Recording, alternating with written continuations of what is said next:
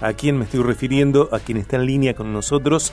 Eh, fue columnista del programa. Durante varias temporadas traía la información del Consejo Municipal.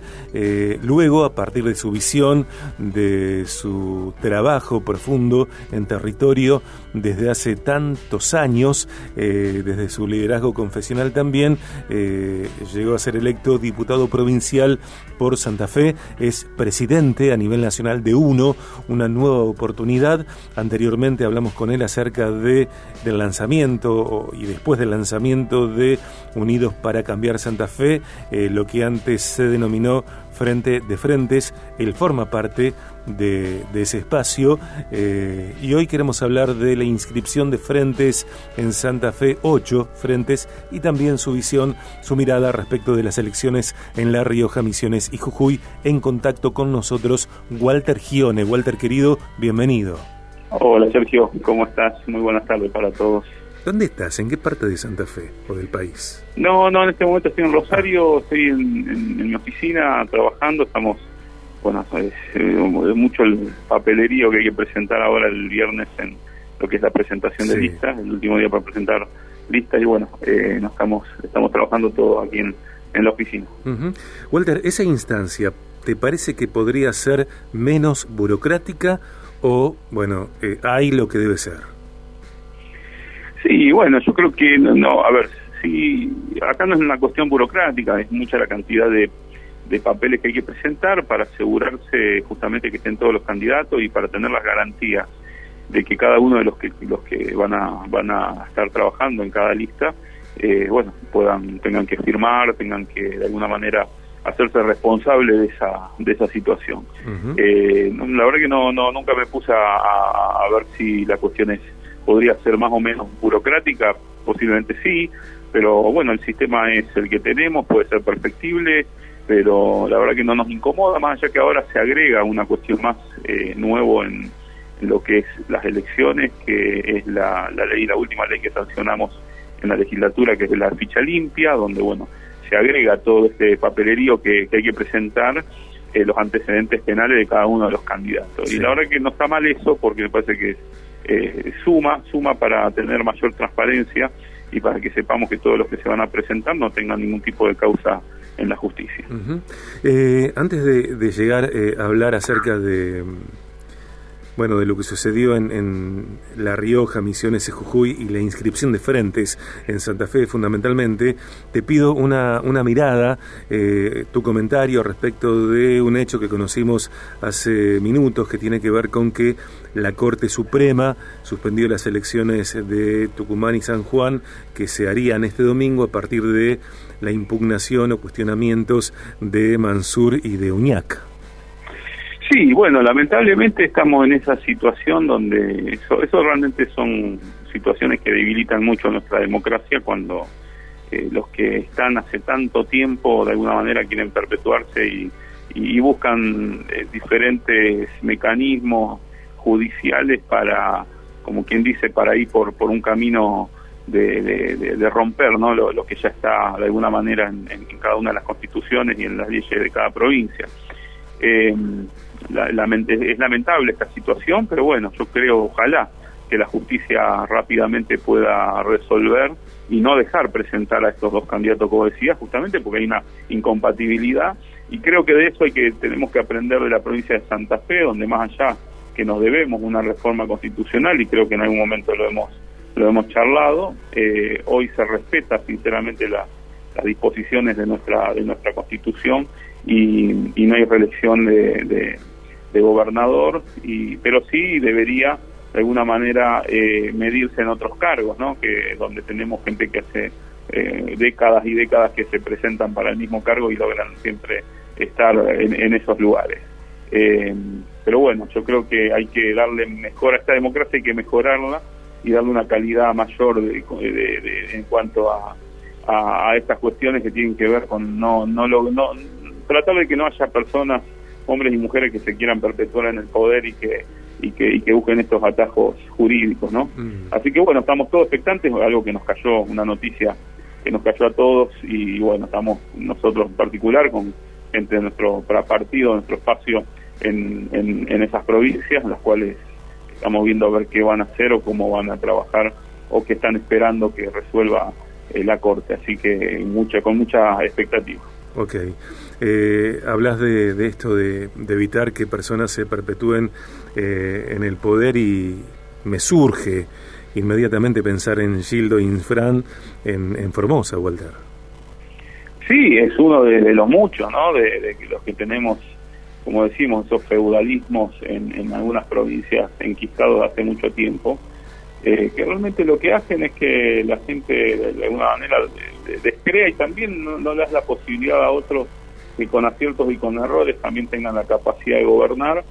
Eh, a veces se piensa que, y no creo que también tiene mucho que ver nuestra sociedad en sí, de que a veces nos conformamos con poco y no queremos mejorar o no aspiramos a tener gobiernos mejores, ¿no? Y en eso, en, esa, yo le digo a veces, en esa democracia delegativa, donde nosotros no, no, nos interesa quién gobierne, sino que haga las cosas medianamente, medianamente bien para que cada uno pueda hacer las cosas que quiera hacer, me parece que tenemos que involucrarnos un poquito más, dar un paso un poquito más en cuanto a la acción política y eh, lógicamente que en, esas provincias, ¿no? como bien demarcaba, como en Formosa, y también se vio en estas últimas elecciones en, las tres provincias que donde ya se eligieron eh, eh, gobernadores, es una situación donde como que se van prestando el poder y, y, casi son los mismos los que siguen gobernando, no hay alternancia. Y eso es triste porque cuando el día que podamos tener alternancia en todas las provincias y en el país y tengamos eh, gobiernos que puedan ser mejores o peores, pero que al menos que logren llevar adelante políticas eh, que, puedan perpetuarse en el tiempo, buenas políticas y buenas prácticas eh, que puedan perpetuarse en el tiempo, me parece que eso es mejor a tener hombres y mujeres que se perpetúen en el poder. es el, cambio que me parece que tenemos que hacer en este tiempo, digo, en en, en Jujuy pasó algo que, el mismo, de, alguna manera el mismo partido que gobierna hace muchísimos años, eh, eh, lo mismo pasó en, La Rioja, y, bueno, es lo que uno, y bueno, en Misiones es exactamente lo mismo, porque más allá que cambian los nombres, los que están atrás siempre son los mismos. En Neuquén hubo un cambio, parecía que el MPN eh, perdió, pero a veces lo, lo quien, le ganó es alguien que salió del MPN y, algunos creen que detrás está también la misma mano del, mismo hombre feudal que maneja los destinos de esa provincia hace muchísimos años. Entonces, bueno, son situaciones que me parece que tenemos que, trabajar fuerte porque creo que es, muchas veces la falta de participación real de hombres y mujeres que quieran realmente mejorar las cosas y dar un paso de acción para, eh, para tener una mejor calidad de vida institucional. Considerando estas situaciones que se dan en el país, a mí me surge el pensamiento de la heterogeneidad que Argentina es, más allá de los partidos eh, mayoritarios históricamente hablando. Eh, ¿Por qué lo digo? Eh, porque en la misma Argentina, que es un territorio tan vasto, tan amplio, tan rico, tan bendecido, se suceden distintas situaciones. Yo creo que algo como lo que sucede en, Formosa eh, no sucedería en Santa Fe. Sin embargo, también otra cosa que, me surge es que esos liderazgos que se perpetúan en el tiempo eh, también reflejan, espejan, eh, la idiosincrasia de esa población, el modo de ser de ese electorado. Digo, a ver, voy a usar un verbo que merece análisis para otro momento. Digo, no se imponen esos liderazgos eh, porque la gente vota a, esas personas que están en el poder décadas, décadas, décadas, y si fuera por algunas personas, eh, seguiría así.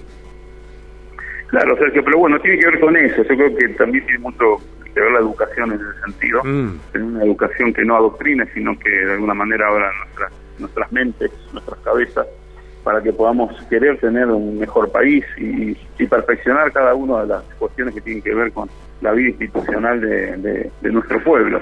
Pero bueno, es, creo que es, parte de lo que es una deuda que tenemos nosotros hacia nosotros mismos. Aún creo que estamos en un tiempo de un cambio de época muy importante y, tengo la, esperanza de que esto vaya a cambiar en los próximos en los próximos años o en las próximas décadas. Creo que la gente sea ese hartazgo hacia la clase política creo que en, en, buena medida es, es bueno en el sentido para mejorar y para cambiar las cosas de raíz, justamente eh, para frustrarnos una vez más. ¿eh? yo creo que esa manifestación popular no, no, tiene que llevar a la frustración, sino a un cambio real y verdadero en, en todo nuestro país, en cada una de nuestras provincias, pueblos y ciudades. Walter, en Santa Fe, ocho frentes presentados. Sí, sí, hay varios frentes, la verdad que yo desconozco muchos, pero por lo menos los más los más importantes o los que de alguna manera eh, nuclean a la mayor cantidad de, partidos y, de espacios, eh, bueno, se han conformado de esa manera. Eh, y después, bueno, hay muchos otros frentes que se arman a veces eh, donde no hay un desarrollo territorial y, lo único que hay es a veces dueños de partidos detrás que logran en ese en, esa forma seguir con, con sus partidos que, detrás a veces no hay no hay nadie, no hay afiliados, no hay, no hay nadie de carne y hueso, ¿no? Son simplemente sellos electorales. Pero bueno, en ese eh, en ese escenario hoy nos vamos a, ir seguramente a unas elecciones aquí en nuestra provincia y ojalá que podamos tener a los mejores, elegir a los mejores candidatos, porque lo que vamos a elegir en los próximos, en, la próxima elección de las primarias, a los candidatos que después van a ir a la elección general.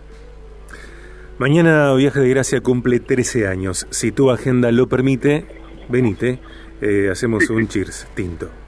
Hoy voy a hacer todo lo posible para poder estar con ustedes, por eso no no viajé justamente porque pensé, digo, mi amigo Sergio va a querer que vaya que, esté un ratito, así que voy a voy a ir a un programa que nosotros eh, nos hace muy feliz porque bueno, yo en algún momento fui parte también claro. del staff. Claro. que la verdad que me pone muy contento de todos estos años y de un programa tan tan serio y con, con tantas cosas buenas, ¿no? De tantos temas que se tocan que, realmente son interesantes y conozco mucha gente que lo escucha hace muchos años. Gracias, gracias por todo. Sí, ¿cómo, ¿Cómo olvidarme de que fuiste columnista los días viernes con el informe del Consejo Municipal, que a veces era por teléfono, sin embargo muchas veces era presencial y para mí sabes que es 100% valor seguir contando con tu contenido en el programa. Eh, gracias, Walter, querido, amigo mío. Muchísimas gracias, Sergio. un abrazo. Un abrazo.